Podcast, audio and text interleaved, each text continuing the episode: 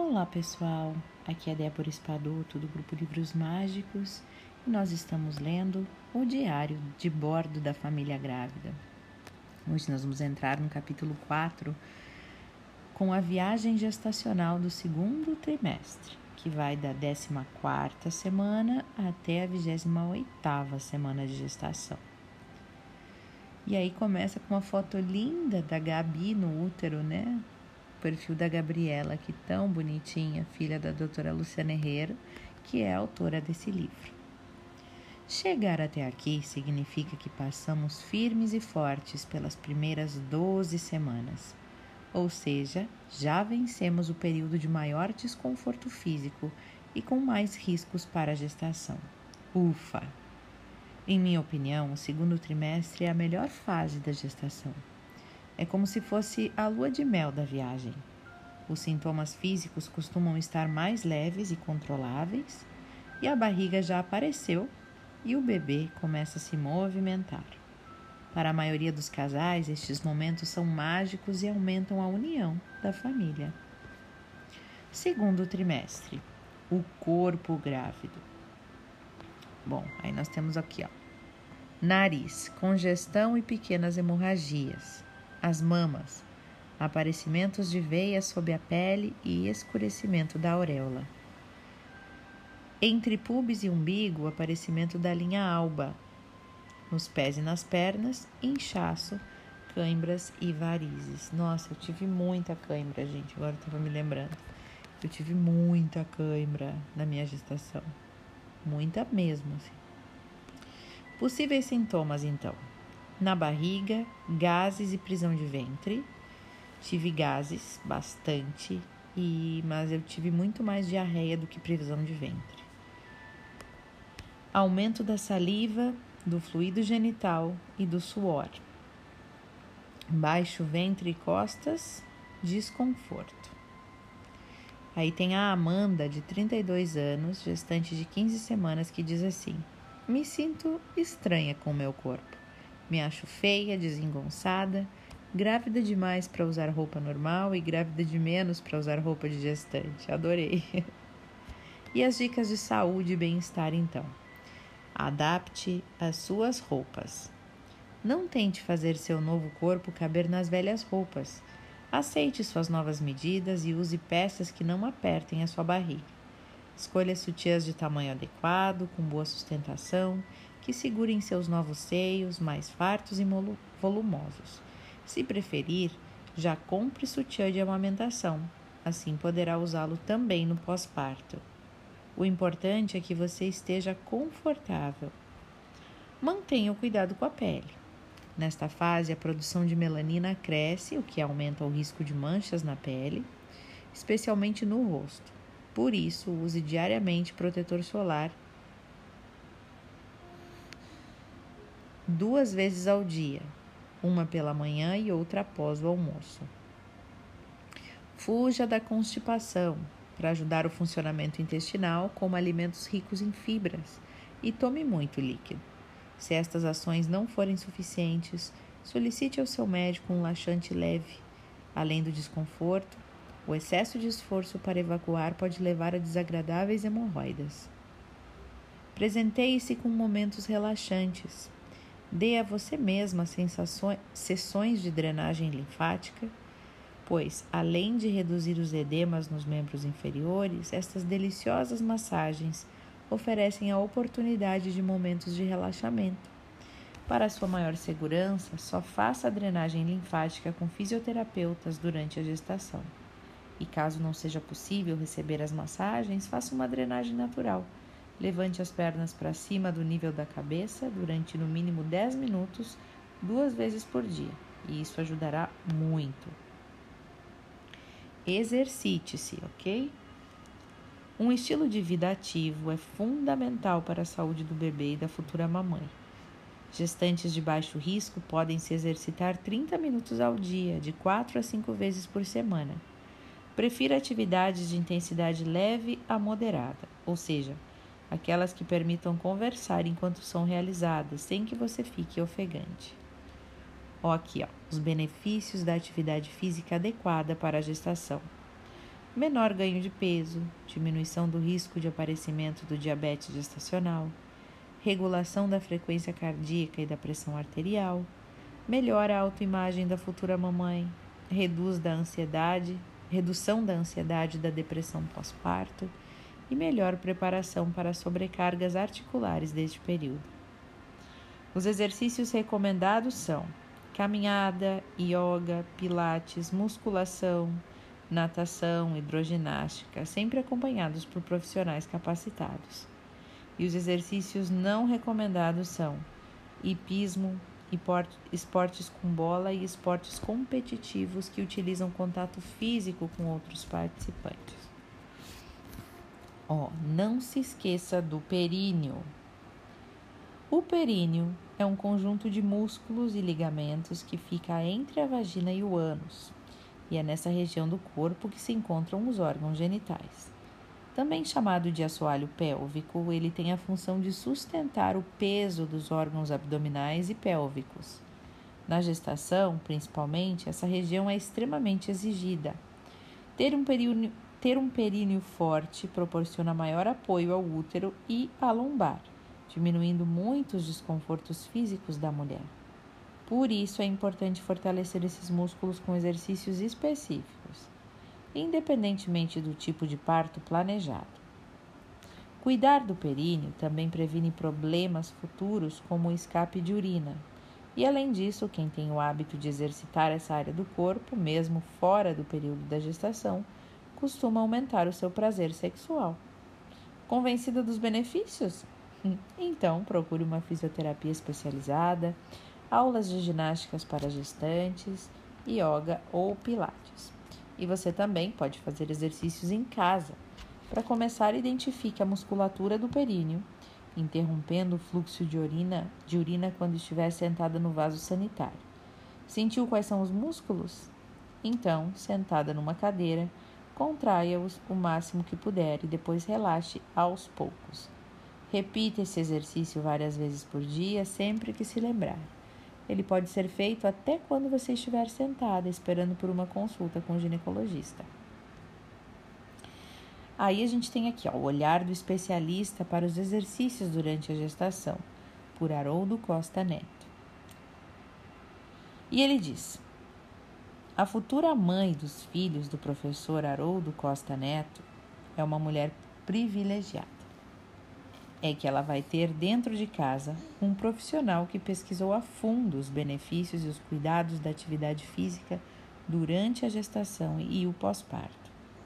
Coordenador do LEPES, que é o Laboratório de Estudo e Pesquisa em Exercício e Saúde, especialista em biomecânica da atividade física, treinamento funcional, fisiologia do exercício e treinamento desportivo. O professor Haroldo já acompanhou gestantes em todos os períodos da gravidez.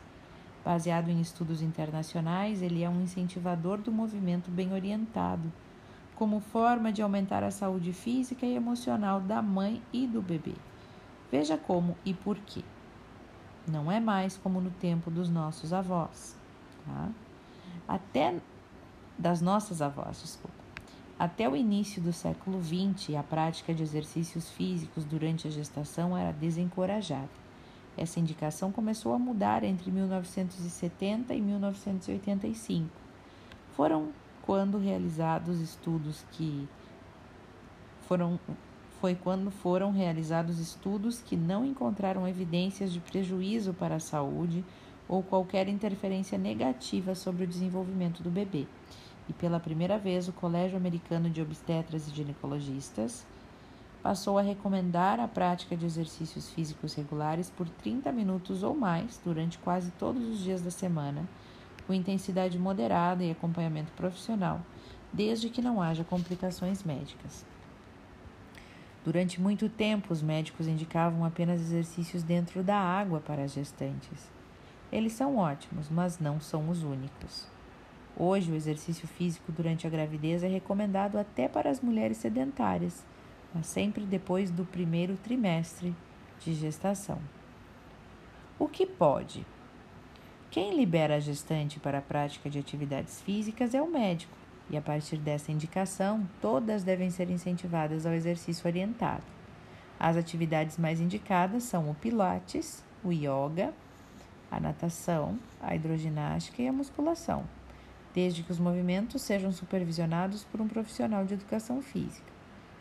Fortalecer os braços pode ser muito útil para a amamentação.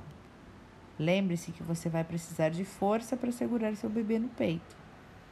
Caminhadas também são saudáveis, mas só até o sexto mês de gravidez, ou enquanto a barriga não pesar muito. A frequência ideal para a prática de exercícios é entre 4 e 5 vezes por semana e entre 30 minutos e uma hora por dia. Caso a mulher queira ou precise continuar a cuidar das tarefas de casa, ela pode mas todos os movimentos precisam ser pensados e reorientados. Para varrer, por exemplo, alongue o cabo da vassoura de forma a forçar menos as costas. Para se abaixar, dobre os joelhos em vez de inclinar o tronco para frente. E, em caso de dúvida ou de dor, procure a ajuda de um profissional. Para cada 20 minutos de atividade física, beba 100 ml de água. A hidratação é muito importante para você e para o bebê. E o que, que não pode? Em nenhum período de gestação, a mulher deve praticar esportes coletivos que envolvam contato físico com as outras jogadoras. Encontrões, empurrões, pancadas, boladas e quedas são perigosos durante toda a gravidez. Os exercícios de alto impacto devem ser evitados. É que há uma grande elevação nos níveis hormonais de progesterona e relaxina, este, um hormônio produzido e liberado durante a gestação, e que reduzem a tensão dos ligamentos e tendões, como se ocorresse uma frouxidão ligamentar sistêmica. Sendo assim, as articulações da mulher entram em uma fase de hipermobilidade, o que pode sobrecarregar as articulações, principalmente as dos membros inferiores, os pés, tornozelos e joelhos, quadril e coluna lombar também. E as mulheres que correm, maratonistas e corredoras, né, precisam reduzir a intensidade do exercício. Atividades longas e intensas requisitam do organismo o uso dos estoques de oxigênio, o que pode afetar o bebê.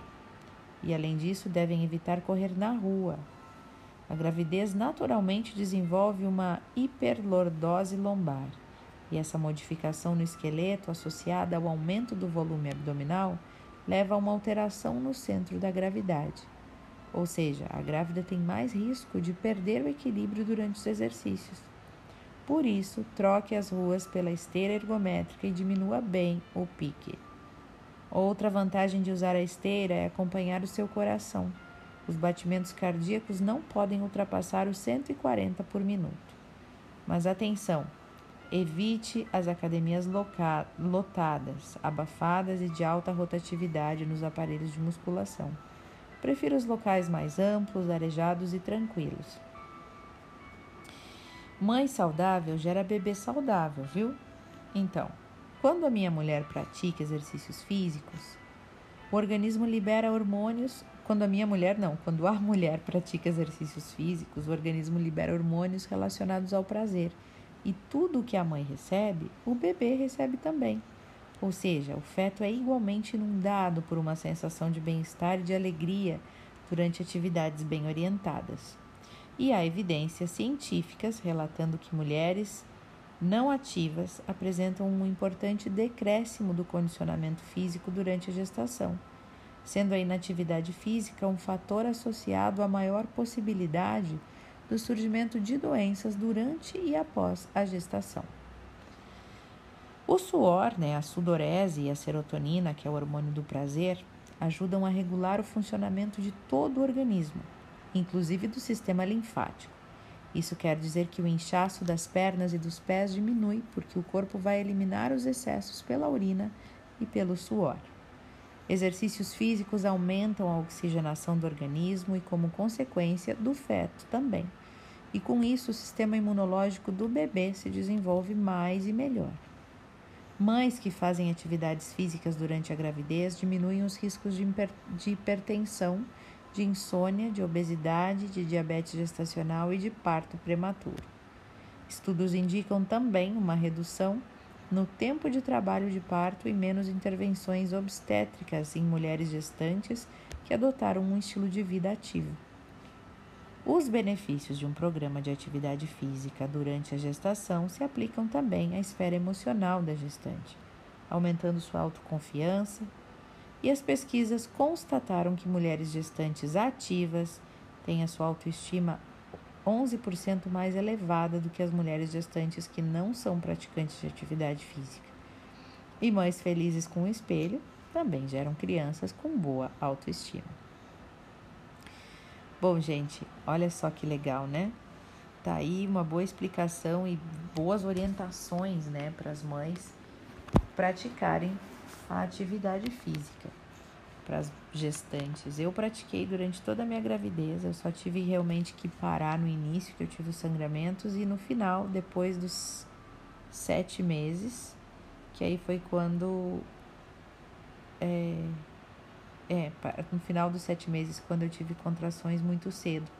Né? Aí eu tive que evitar todo e qualquer tipo de exercício pesado para que eu não entrasse em trabalho de parto antes da hora. Mas de resto foi tudo certo. No final sempre dá certo, né, gente? Então tá aí. Vou deixar vocês com essa leitura de hoje e a gente se encontra no próximo áudio.